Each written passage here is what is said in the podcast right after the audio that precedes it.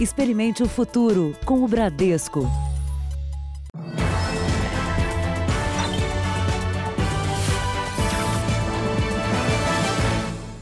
Boa noite.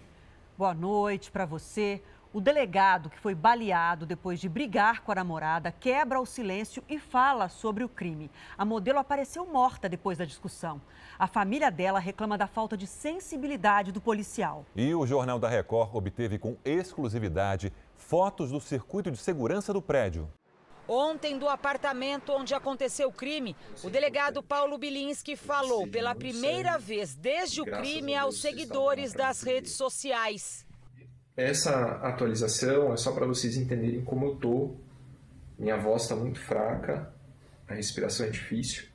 Nos quase três minutos de vídeo, ele não fez qualquer menção à morte da namorada com quem se casaria na última sexta-feira, nem de luto ou pesar pela família dela. Então, meu objetivo é estar aqui com vocês, trazer sempre a verdade e pedir a força para vocês para continuar lutando. A gente ficou muito aborrecido porque o Dr. Paulo, em momento algum, ele demonstrou algum sentimento em relação à nossa filha e nem a nós. Ele só se preocupou com, com ele em relação ao nosso sentimento e ao que ele sente pela mulher que ele iria casar, ele não demonstrou nenhum tipo de sentimento. Isso deixou nós muito tristes. Bilinski sustenta que Priscila Delgado atirou seis vezes contra ele e depois se matou. Em depoimento, ele contou que a namorada teve um acesso de ciúmes e que carregou a pistola 9mm sozinha e abriu fogo. A defesa da família de Priscila não acredita nessa versão. Os pais afirmam que Priscila não sabia manusear armas. O delegado, que é instrutor de tiros, nega que ensinou a namorada a atirar. Como o tiro atingiu o coração de Priscila, os médicos legistas acreditam que ela ficou inconsciente imediatamente depois do disparo no peito. Em depoimento, Paulo disse que assim que ela atirou, ele desarmou a namorada, tirou o carregador, abandonou a pistola longe do corpo e saiu do apartamento em busca de ajuda. Mas não foi isso que disseram os três policiais militares que o socorreram.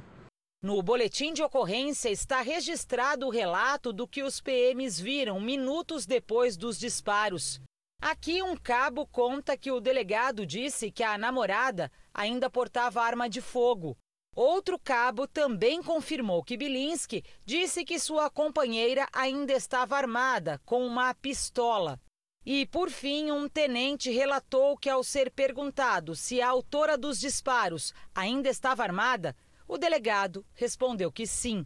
Essa é a última imagem de Priscila Delgado com vida quatro dias antes do crime. Às 8h13 da noite, ela chegou ao apartamento com o namorado e não saiu mais. E aqui a primeira imagem do delegado depois dos tiros. Às 8h39 da manhã, ele é levado por PMs numa maca. Agora à noite, o delegado deu uma entrevista ao vivo para o Cidade Alerta. Eu nunca imaginei que uma mensagem de antes da gente se conhecer pudesse gerar esse tipo de reação e esse tipo de, de atitude de querer tirar minha vida e tirar a vida dela. É, é simplesmente inacreditável.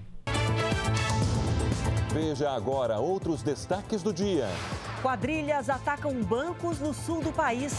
Ex-jogador de futebol age nas sombras do governo Witzel. Festas furam a quarentena e até governador participa. OMS diz que contaminação da Covid por pacientes sem sintoma é rara.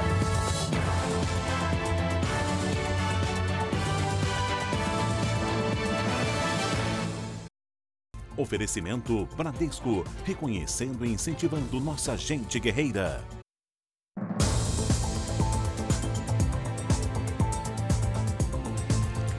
As medidas de quarentena não diminuíram a ousadia dos ladrões de banco. No Rio Grande do Sul, os ataques a agências bancárias continuam com muita violência. As imagens mostram a ação da quadrilha em Canoas, na região metropolitana de Porto Alegre. O banco é atacado logo pela manhã, na chegada dos funcionários. Usando máscaras de proteção, os criminosos obrigam o vigilante a destravar a porta giratória. É possível perceber o momento em que a arma dele é levada. Com a chegada da polícia, eles rendem pessoas que estavam em carros estacionados para poder fugir. No final, quase atropelam uma das vítimas e trocam tiros com a polícia. Nenhuma quantia foi levada. Agora, em Porto Alegre, em uma outra agência, as câmeras registraram uma movimentação discreta, mas que deu certo. Uma grande quantia foi levada pela quadrilha. Segundo a polícia, mesmo com a baixa movimentação provocada pelo isolamento social, 15 ataques a agências bancárias foram registrados esse ano no estado. E a ação dos criminosos é muito semelhante em todos os casos. Usando máscaras, eles rendem funcionários e fogem em um veículo que é abandonado horas depois. Então, a Polícia Civil vem agora procedendo às investigações necessárias para a identificação desses criminosos e o quanto antes se buscar a responsabilização criminal deles. E a polícia de Goiás prendeu um homem suspeito de assaltar um carro forte no Pará.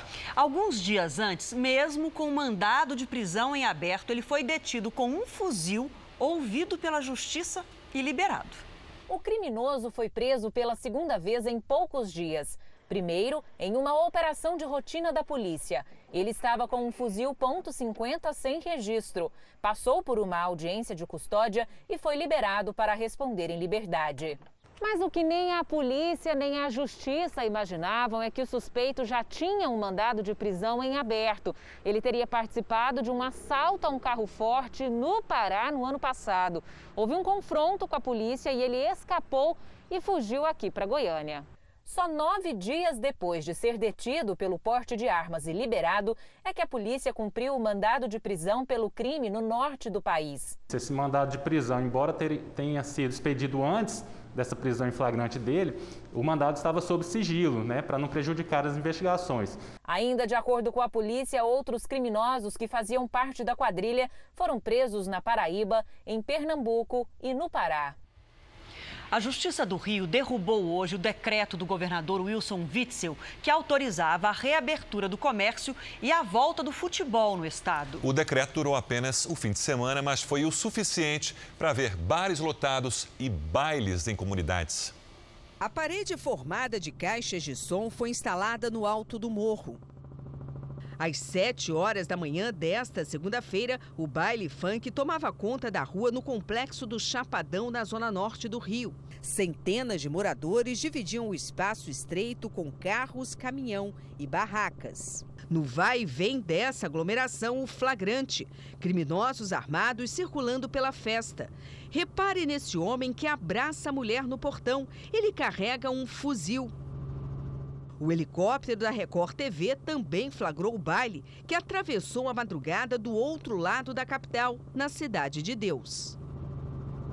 As duas festas foram realizadas no primeiro fim de semana depois do decreto do governo do estado que autorizou a abertura parcial de bares, restaurantes e shoppings. Hoje, a pedido do Ministério Público do Rio, a Justiça suspendeu a flexibilização. Já a Prefeitura vai manter as regras de isolamento social. Os bailes nas comunidades não foram os únicos registros de aglomerações perigosas durante a pandemia. Faltou espaço na calçada desse bar e poucos usavam máscaras. O distanciamento social passou longe e assustou quem estava em casa. Gente, olha como tá embaixo da minha janela. Na cobertura desse prédio, no bairro do Recreio dos Bandeirantes, o som alto tirou o sono dos vizinhos que ainda tentam respeitar as restrições. Já na Vila Aliança, não havia mais espaço no baile a céu aberto, comandado por crianças no palco. E no Rio Grande do Sul, agentes da Guarda Municipal de São Leopoldo, na região metropolitana de Porto Alegre, encerraram duas festas clandestinas no fim de semana. Uma delas reuniu cerca de 80 pessoas. A fila para deixar a casa era grande, não parava de sair gente. Nas mãos, isopores, coolers e bebidas. Todos de cabeça baixa, pegos de surpresa pela polícia. A festa clandestina durou uma hora e meia. Foram os vizinhos que denunciaram o evento. O organizador foi multado em dois mil reais.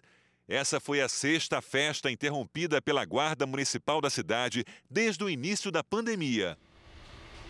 O ex-prefeito do Rio, Eduardo Paes, deverá ser chamado para prestar contas à Justiça Federal. Segundo o Ministério Público Federal, Eduardo Paes está envolvido em um esquema milionário de fraudes na construção do complexo esportivo de Deodoro para os Jogos Olímpicos de 2016. Eduardo Paes é um dos 24 réus da ação que corre na terceira vara federal criminal do Rio de Janeiro, desde março.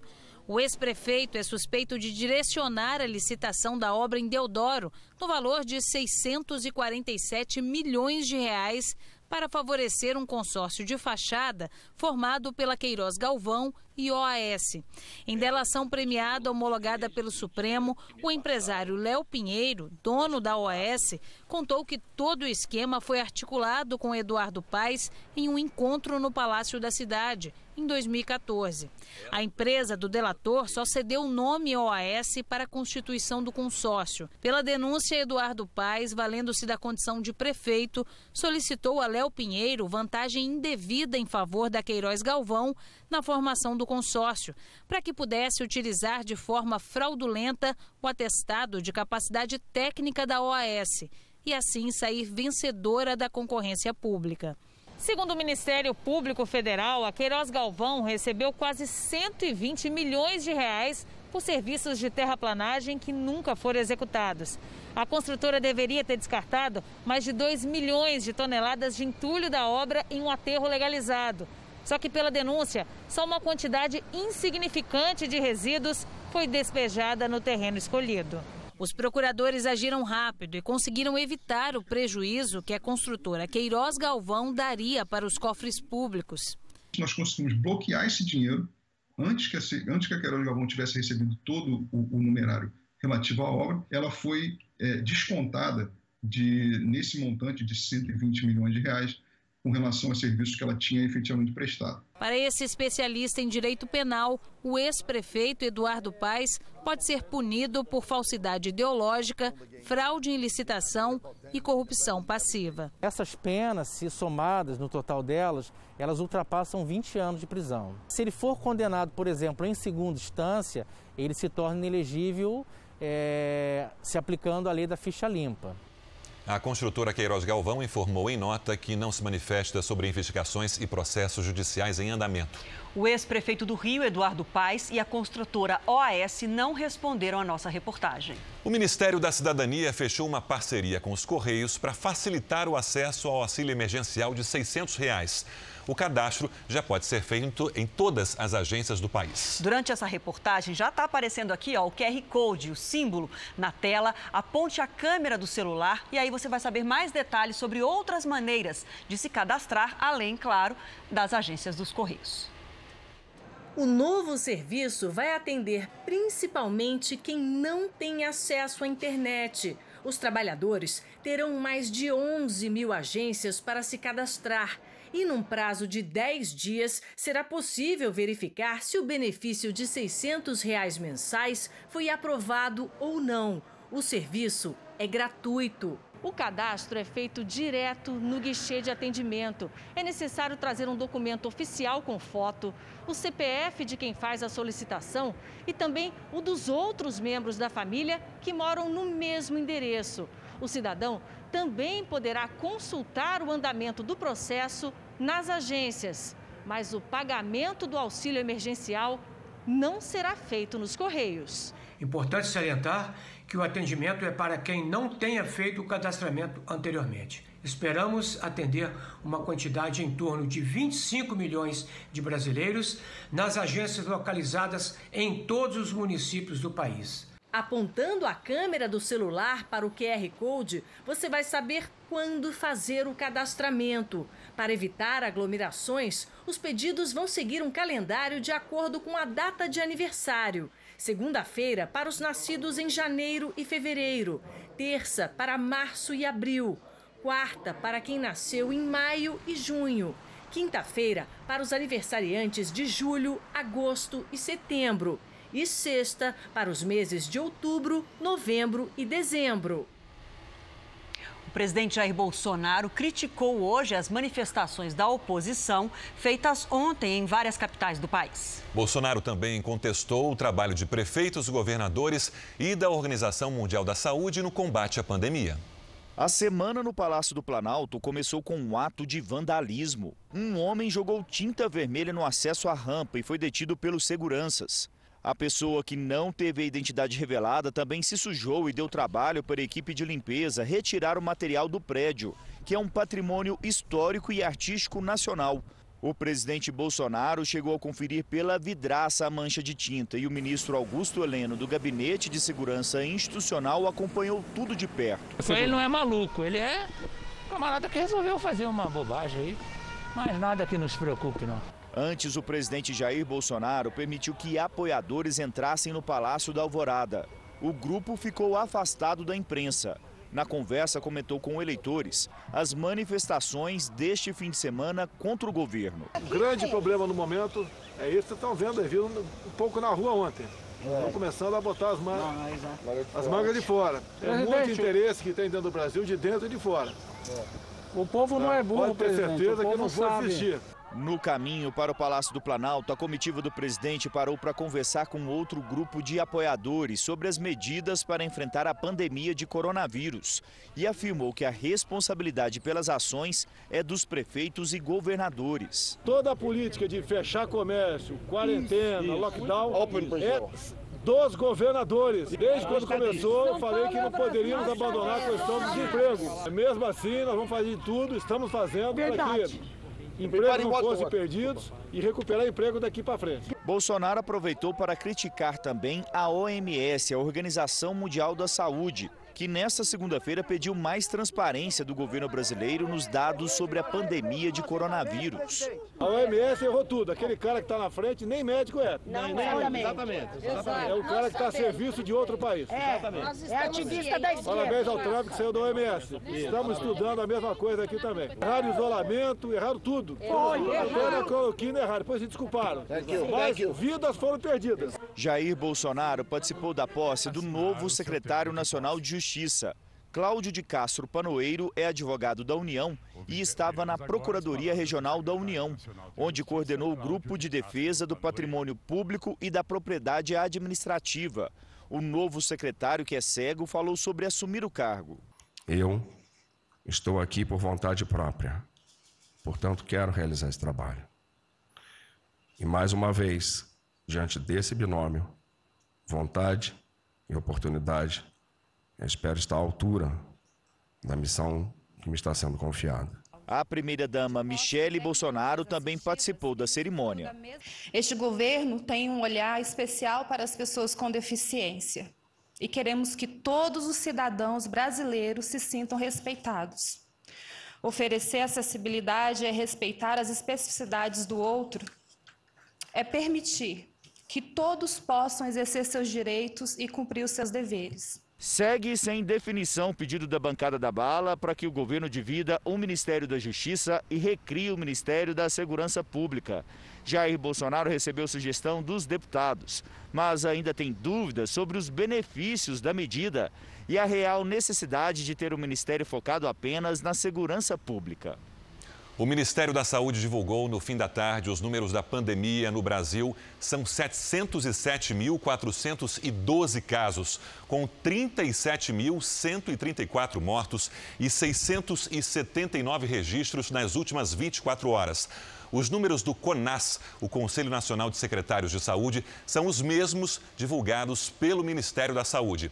E ainda de acordo com o Ministério, 6.088 pacientes já foram curados da doença nas últimas 24 horas. Situação da pandemia na Europa, Adriana. É que é diferente daqui, né? O Reino Unido, que já passou pela pior fase da Covid, reabriu as fronteiras como mais uma medida de retomada da economia.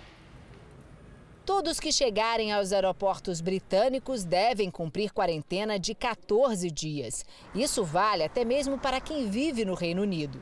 Restaurantes e bares devem reabrir as portas ainda esse mês. Apesar do cenário otimista, economistas britânicos fizeram uma previsão desanimadora. Segundo o professor Philip Thomas, da Universidade de Bristol, a pobreza mata tanto quanto o coronavírus. O estudo tem como base a crise financeira de 2008. As pesquisas apontam que a alta do desemprego na época provocou o aumento de doenças crônicas, como asma, depressão e problemas cardíacos. No caso do coronavírus, o preço de quase três meses de isolamento será alto. Mais de 670 mil pessoas podem morrer nos próximos cinco anos por causa dos efeitos colaterais da crise econômica. O Conselho de Pesquisa Econômica e Social do Reino Unido aguarda o resultado de um estudo que vai avaliar os impactos da recessão e da pandemia à saúde. O aumento do desemprego e a queda da economia podem levar até uma redução da expectativa de vida. O Reino Unido teve o menor registro diário de mortes desde o início da pandemia e teve queda no número de novos casos pelo quinto dia seguido. E nos Estados Unidos, a cidade de Nova York começou a reabrir parte do comércio não essencial e a expectativa é de que 400 mil pessoas voltem aos postos de trabalho. Ao vivo de lá, a Heloísa Vilela tem as informações. Elô, boa noite. Boa noite, Sérgio. Olha, é, 100 dias, exatamente 100 dias depois de registrar o primeiro caso de coronavírus na cidade, Nova York começa a retomar a vida aos poucos. O governador Andrew Cuomo andou de metrô hoje para mostrar à população que agora todos já podem também usar o transporte público. Nesta primeira fase, os trabalhadores vão voltar às fábricas, construções e algumas lojas. 22 mil pessoas já morreram de Covid-19 aqui na cidade. Sérgio, Adriana. Obrigado, Heloísa. Obrigada. A Live JR, programa de entrevistas do Jornal da Record nas plataformas digitais da Record TV, entrevistou hoje o presidente do Tribunal Superior Eleitoral, Luiz Roberto Barroso. O ministro se reuniu nesta tarde com os presidentes da Câmara e do Senado e afirmou que as eleições municipais devem ser adiadas para os meses de novembro e dezembro. Há um certo consenso de que é conveniente o adiamento da eleição por algumas semanas Todos concordam que é possível fazer este ano e nós temos a preocupação democrática de não prorrogarmos mandatos. E, e em caso de segundo turno, eh, presidente? Acho que precisa ser resolvido no máximo em dezembro. E a partir de meados de novembro, é, já é mais razoável realizar as eleições. E uma data limite para nós aqui no TSE seria 20 de dezembro, porque as, a posse é em 1 de janeiro. É, portanto, nessa janela entre 15 de novembro, digamos assim, e 20 de dezembro, é, haverá a deliberação política de quem tem competência para bater o martelo. Essa é a opinião médica. Há uma decisão política a ser tomada porque, como a data das eleições é prevista na Constituição, será é, necessário a aprovação de uma emenda à Constituição para a designação da nova data. É, com essa tendência ao adiamento, não é uma decisão fácil, até porque essas aglomerações são regras difíceis né, de serem colocadas na prática, né, ministro? Nós vamos trabalhar é, com a perspectiva de uso de máscaras, álcool gel e distanciamento social e vamos preparar uma cartilha para o eleitor nós pensamos em prolongar o horário das eleições, é, que antes terminava às 5 horas e nós vamos passar para 8 horas, essa é a ideia.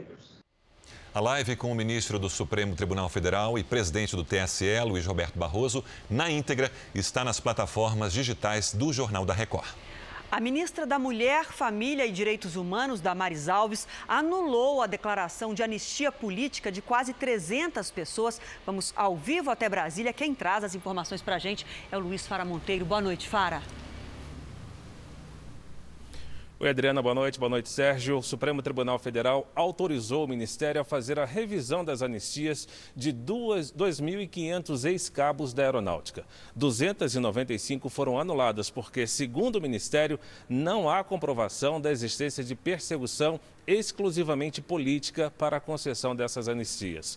A ministra Damares Alves afirmou que os trabalhos de análise são conduzidos de maneira, de forma transparente e à luz dos direitos humanos mas criticou processos realizados no passado, quando, segundo a ministra Damares, havia uma militância absurda em que muitos advogados ficaram ricos. O Ministério anunciou a criação de um grupo de trabalho formado por representantes da CGU, a Controladoria Geral da União, e da AGU, a Advocacia Geral da União, para assessorar a, análise desses processos pendentes na Comissão de Anistia, que foi criada em 2001. De Brasília, Luiz Fara Monteiro. Obrigada, Fara. E você vai ver daqui a pouco novas vítimas do golpe da pirâmide falam ao Jornal da Record. Ministério Público Federal apura esse esquema. E ainda hoje o caso do menino Miguel. Novos vídeos podem ajudar nas investigações.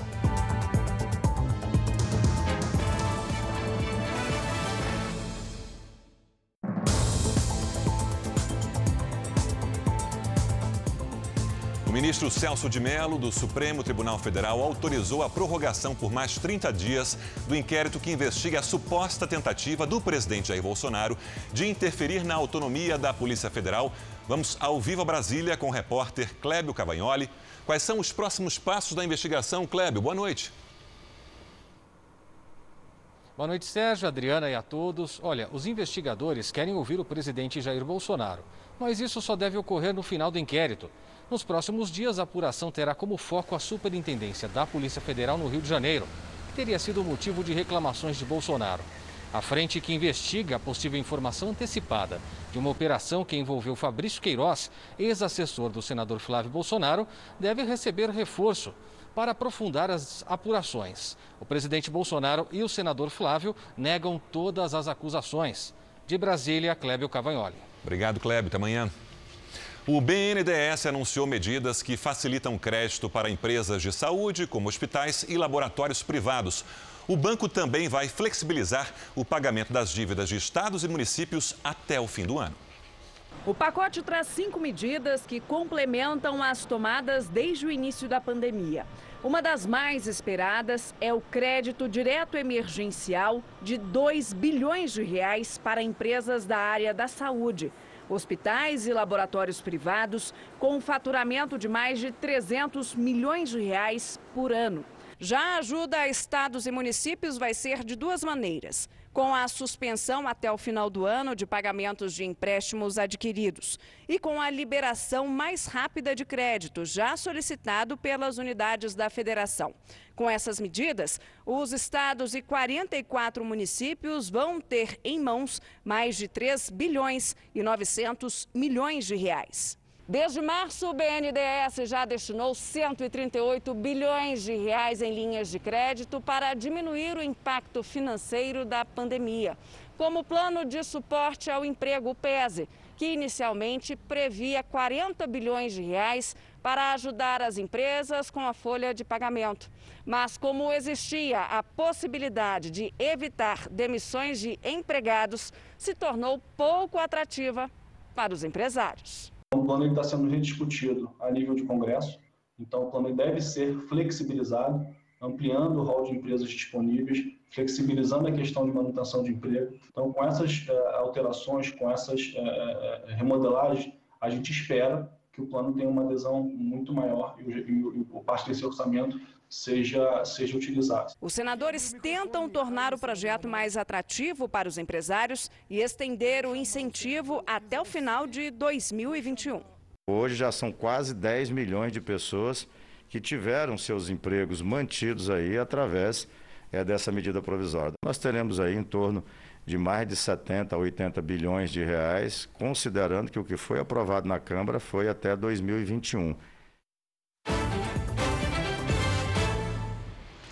Nessa quarentena, com mais gente em casa, o consumo de energia das residências aumentou. Mas a Patrícia Laje já está aqui com a gente para explicar como é que a gente calcula essa conta, esse consumo, porque se a gente entende, a gente também consegue economizar mais facilmente, né? Boa é noite. É verdade. Boa noite, Adriana. Boa noite para você de casa. Olha, pode parecer um pouquinho complicado aqui, mas o cálculo é até bem simples. Vamos dar uma olhadinha na tela. O que você precisa fazer é dividir a potência do aparelho por mil e aí você vai saber qual é o consumo por hora. Depois, você vai multiplicar pelo valor do quilowatt-hora. Esse valor depende de cada concessionária. Essa tarifa está na sua conta de luz. Então, vamos ver aqui um exemplo. Imagine aí que você tem um ferro elétrico e ele tenha 1.200 watts de potência. Então, você vai dividir por mil e vai dar 1,20 de consumo por hora. Considerando, por exemplo, uma tarifa de 70 centavos, o consumo seria de 84 centavos em uma hora, ou seja, 1,20, que é o consumo, vezes os 70 centavos, que é a tarifa, e em 4 horas de uso, por exemplo, daria R$ 3,36 por mês. Pois é, mas aí tem um imposto embutido, né? Cadê o ICMS? O imposto não falha, né, Adriana? Não. Tem sim. E aqui em São Paulo ele é de 25%. Então, sobre lá os R$ 3,36, a gente precisa somar, sim, o ICMS de 25% e o gasto, nesse caso, só com ferro de passar, seria de R$ 4,20. Agora, e o chuveiro elétrico, que a gente tem que calcular por minuto, pelo tempo do banho? Como é que ficaria a conta? Pois é, aí a gente tem uma continha a mais. Vamos dar uma olhadinha aqui na tela. Então, o chuveiro, digamos que ele tenha 4.800 watts de potência. Você vai dividir por mil, vai dar 4,80 por consumo por hora. Aí você vai dividir por 60 minutos. Nesse caso, vai dar 0,08, que é o consumo por minuto. Para essa tarifa de 70 centavos, então seriam 5 centavos por minuto. Um banho de 15 minutos, por exemplo, custaria, nesse caso, 75 centavos, mais o ICMS vai dar 94 centavos. Aí pode até parecer pouco, mas você precisa multiplicar. Então imagina aí 30 banhos por mês. O gasto seria de R$ 28,20. Agora imagina uma casa com quatro pessoas. A tarifa saltaria para mais de 112 reais. Então, a dica é ficar de olho na potência dos aparelhos e também no tempo de uso. Adriana. É encurtar o banho, juntar a roupa para passar, aquelas dicas, né? Aquelas dicasinhas que a gente sabe, né? Obrigada, até semana que vem. Até. Você vai ver a seguir: governador participa de festa junina em hotel em plena quarentena. E também polícia faz perícia em prédio de onde o menino caiu.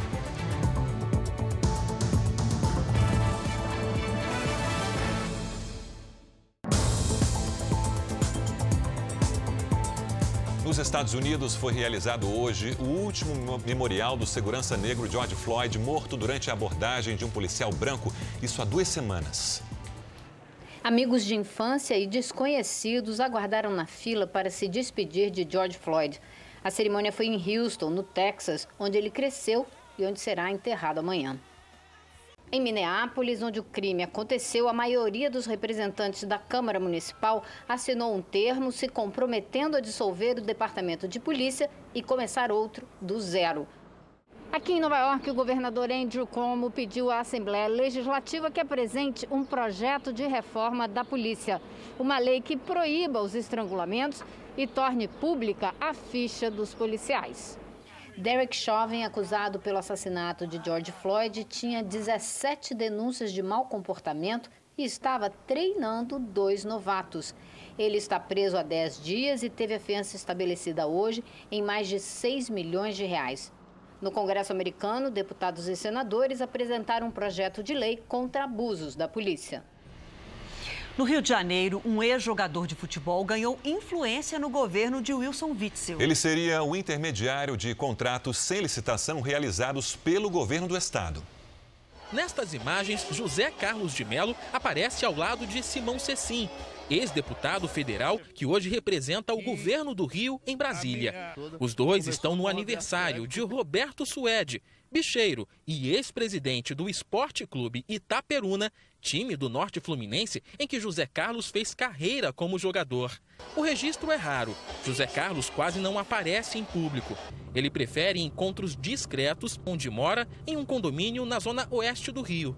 O ex-jogador é influente nos bastidores da gestão de Wilson Witzel.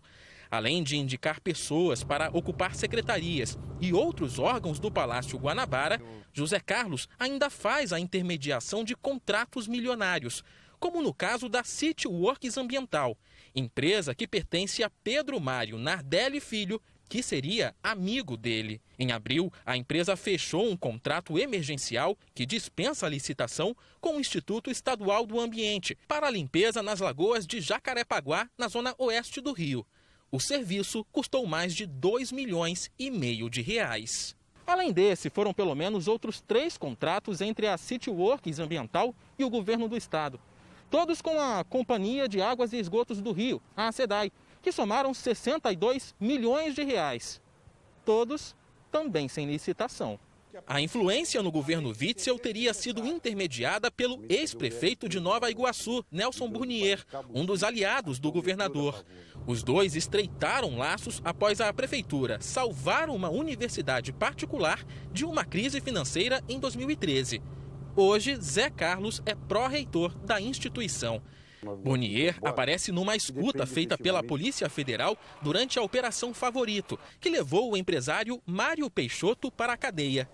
Nela, Luiz Roberto Martins, considerado operador financeiro de um esquema de fraudes em contratos na saúde, comemora com o ex-prefeito uma decisão do governador, tratado como 01, que permitiu a uma das empresas de Peixoto voltar a fechar contratos com o governo. Procurado, o governo do estado não comentou a suposta relação do ex-jogador com os contratos sem licitação. O ex-prefeito de Nova Iguaçu, Nelson Burnier, também não respondeu ao nosso contato. E o ex-jogador José Carlos Melo não foi localizado por nossa produção. Depois de uma reportagem do Domingo Espetacular sobre um grupo suspeito de enganar pessoas com investimentos em esquema de pirâmide, outras vítimas resolveram falar sobre o prejuízo que tiveram. O sonho de quitar a casa rapidamente se transformou em pesadelo. A vítima, que tem medo de mostrar o rosto, perdeu 75 mil reais no golpe revelado pelo Domingo Espetacular. Depois da reportagem, resolveu falar publicamente. Uma indignação completa, né? porque pessoas ainda estão sendo lesadas e eles nem é, acertaram com a gente ainda, que, que devem aí milhões de reais. Milhares de brasileiros colocaram as economias numa empresa chamada Binaribit, que opera com criptomoedas, ou seja, moedas que só existem na internet. São três sócios: Marcos Monteiro, que se promove como bruxo dos investimentos, Ricardo Toro e Israel Soares. Eles seduziam potenciais investidores com demonstrações de luxo e riqueza. Isso que é a melhor profissão do mundo pode proporcionar e eventos grandiosos. A empresa que não tem sequer registro na Receita Federal prometia às vítimas triplicar o patrimônio delas em pouco mais de seis meses. No início, os rendimentos virtuais eram altos e muita gente investia ainda mais. Até que o negócio ruiu. Tudo não passava de um esquema de pirâmide. Nesse tipo de golpe, quanto mais gente participa, mais dinheiro gira. Quem entra no início recebe muito, mas a base da pirâmide, com o maior número de pessoas, desaba. Isso é pura promessa de é, fantasiosa, né? assim, enganosa. Você não pode prometer para o cliente que você vai ganhar 10, 20, 30, 300%. Com a plataforma da Binaribit fora do ar, os sócios romperam. Neste vídeo ao vivo, Marcos Monteiro acusa Ricardo Toro de enviar uma quadrilha para ameaçá-lo. Estou vivo hoje por conta de, daquele lá de cima primeiro, entendeu? Porque eu tenho um anjo da guarda muito bom. Porque se fosse por esse cara, eu tava morto. Ricardo nega as acusações. Mentira, mentira. Assim como eu tive pessoas e quadrilhas atrás de mim, ele teve atrás dele. A Binaribit e os sócios responsáveis por ela se tornaram alvo de pelo menos três investigações judiciais. Procuradores da Bahia, de São Paulo e do Ministério Público Federal apuram o esquema. Quem perdeu o dinheiro que tinha guardado agora faz o alerta. Hoje eu não coloco meu capital na mão de ninguém. O banco, hoje eu tento fazer o meu próprio capital. Eu não coloco mais meu dinheiro na mão de terceiros. O advogado de defesa dos empresários informou que eles não têm participação em nenhum esquema de pirâmide. Segundo ele, outras duas pessoas seriam as verdadeiras donas da empresa. Elas não foram encontradas para falar dessa denúncia. O Exército suspendeu o certificado de arma de fogo do empresário preso no Rio de Janeiro durante uma operação que apura a disputa de rachas em rodovias. Fábio Dutra de Souza agora é alvo de uma investigação no Ministério Público Militar. O ponto de partida são essas armas, carregadores e munição. Elas foram encontradas no apartamento do empresário, que se apresentou como atirador esportivo e entregou as respectivas licenças. Mas a polícia desconfiou e o Exército também. Como Fábio teria conseguido esses certificados se ele já foi condenado e ainda não cumpriu o prazo legal de cinco anos para ter acesso a armamentos? Diante dos fatos, o Exército decidiu suspender o certificado de registro do empresário. As licenças de colecionador e atirador esportivo do empresário ainda levantam outra suspeita. Os documentos emitidos pelo Serviço de Fiscalização de Produtos Controlados do Exército foram assinados por um oficial que já foi preso por desvio de armas. O tenente-coronel Alexandre de Almeida teria recebido 90 mil reais para o repasse de 166 armas a um clube de tiro no Espírito Santo. Ele responde em liberdade. Para o Ministério Público Militar, essa relação precisa ser investigada vou verificar se houve fraude ou não, né? porque o, o, o Fábio pode ter apresentado um documento falso, ou simplesmente é, o Fábio corrompeu alguém para inserir o, os dados no sistema. No inquérito que apura os rachas, o grupo liderado por Fábio vai depor essa semana. A polícia já sabe que essas disputas não se limitavam às rodovias no Rio de Janeiro. Os rachas seguiram para as estradas em São Paulo e ainda eram feitos em avenidas movimentadas do Rio. A defesa do tenente-coronel Alexandre Almeida informou que ele não conhece o empresário Fábio Dutra de Souza e que sempre exerceu a função no Exército pautado pelos princípios da legalidade e moralidade. Os advogados do empresário Fábio de Souza não retornaram ao nosso contato. A polícia ainda tenta juntar as peças para explicar como o menino Miguel caiu do nono andar de um prédio no Recife. Hoje, os técnicos refizeram o caminho feito pela criança, que estava sob a responsabilidade da patroa da mãe. A perícia no prédio onde Miguel morreu durou quase duas horas e meia. Do lado de fora do edifício, era possível ver o trabalho dos investigadores. Eles entraram na área do nono andar, onde fica o ar-condicionado e simularam como o garoto teria tido acesso ao local, e ele caiu de uma altura de 35 metros.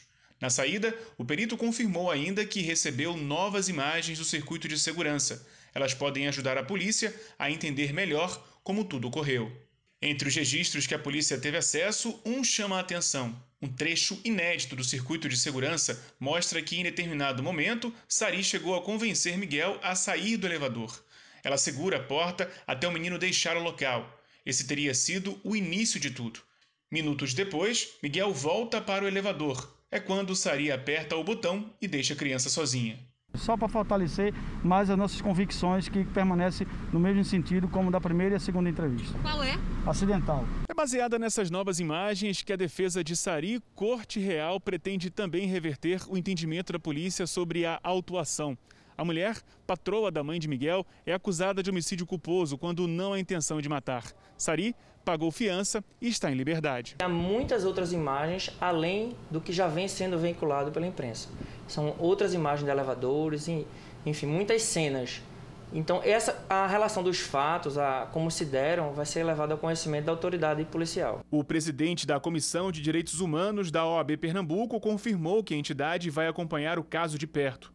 Segundo ele, além do homicídio culposo, Sari pode responder pelo crime de abandono de incapaz. O enquadramento do homicídio culposo é quase uma absolvição, porque a pena, como é uma pena que vai de 1 a 3 anos, a pessoa vai cumprir, eh, vai ter, vai ter suspensão condicional de pena, então não vai, não vai para cadeia. Então nós queremos é que, garantir que esse inquérito seja feito é, apurando o conjunto de provas necessárias para o esclarecimento dos fatos.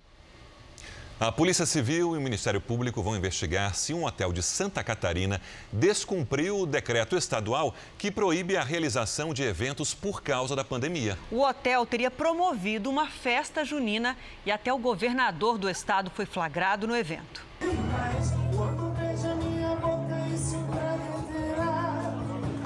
No palco, a principal atração da noite. O cantor Rick da dupla Rick Renner deu um show para animar a festa.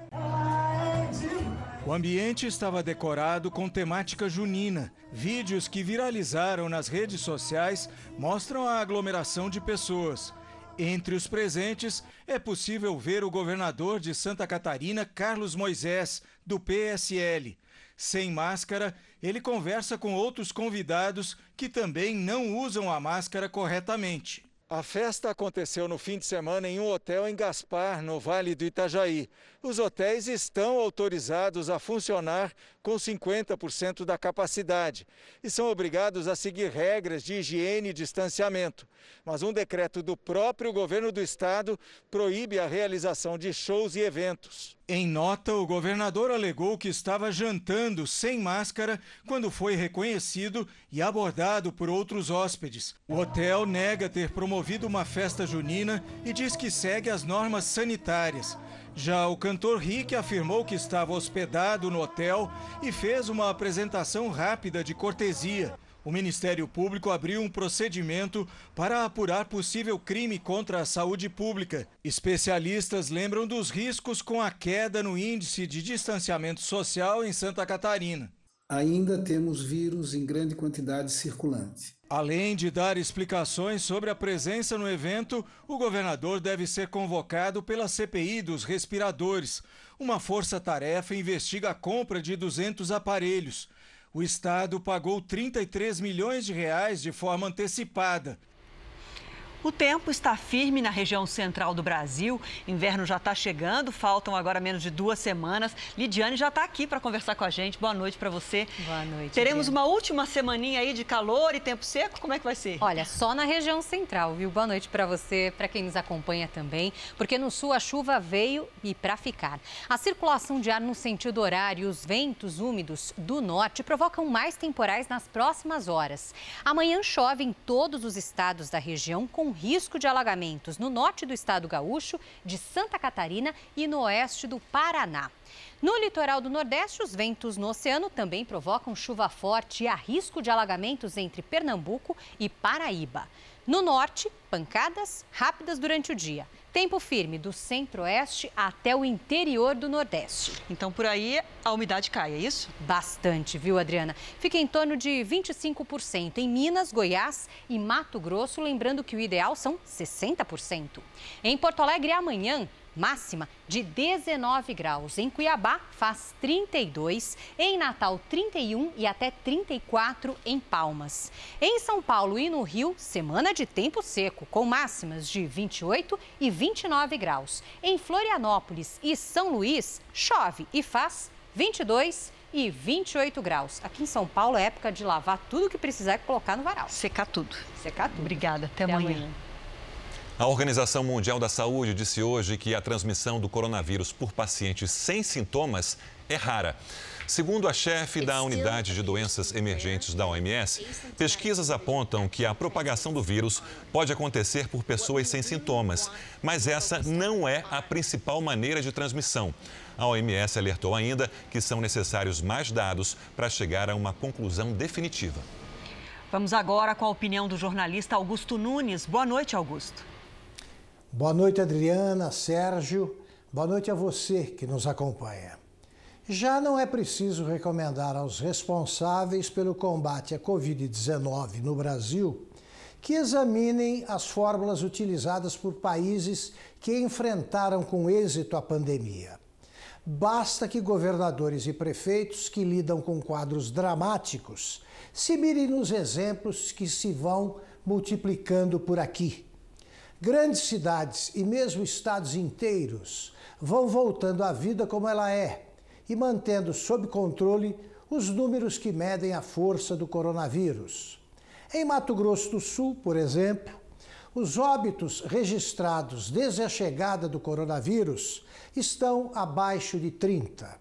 Em Minas Gerais, nem precisou ser inaugurado o hospital de emergência para o atendimento a vítimas da pandemia. O presidente Juscelino Kubitschek ensinou que não se deve ter compromisso com o erro.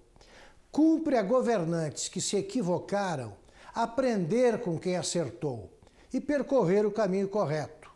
Coerência é virtude. Teimosia é um defeito que, misturado à arrogância, só serve para encurtar a rota do naufrágio. A Justiça do Rio de Janeiro suspendeu hoje os decretos da Prefeitura e do Governo do Estado que flexibilizam as regras de isolamento social. Portanto, não está autorizada a reabertura de lojas de imóveis, decoração e carros, além de bares, restaurantes e shoppings. Bom, vamos falar agora da confusão com os números da pandemia. O Ministério da Saúde informou que está trabalhando numa nova plataforma para divulgar os dados sobre a Covid-19 no país. Ontem, a pasta divulgou um número que depois foi corrigido. O Ministério da Saúde informou que a diferença dos números ocorreu porque houve duplicação de casos nos estados de Roraima e Ceará. Por isso, precisou atualizar os dados. O primeiro boletim divulgado no domingo à noite dizia que o Brasil tinha registrado 1.382 mortes em 24 horas. Uma hora mais tarde, o Ministério fez uma correção e informou que tinham sido 525 mortes, uma redução de 857 casos.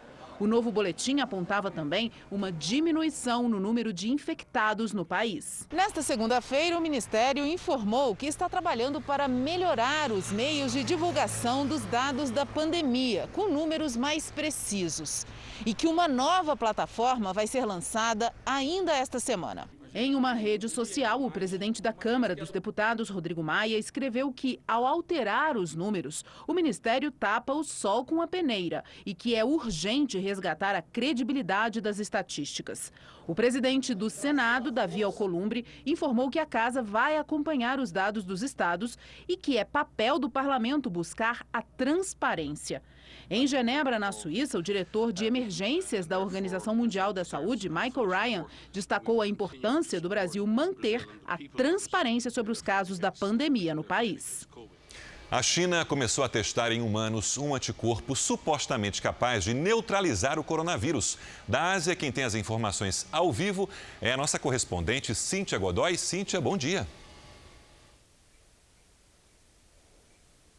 Oi, Sérgio, boa noite para vocês. Bom, o anticorpo neutralizante vai ser testado em pessoas saudáveis e já foi injetado no primeiro voluntário.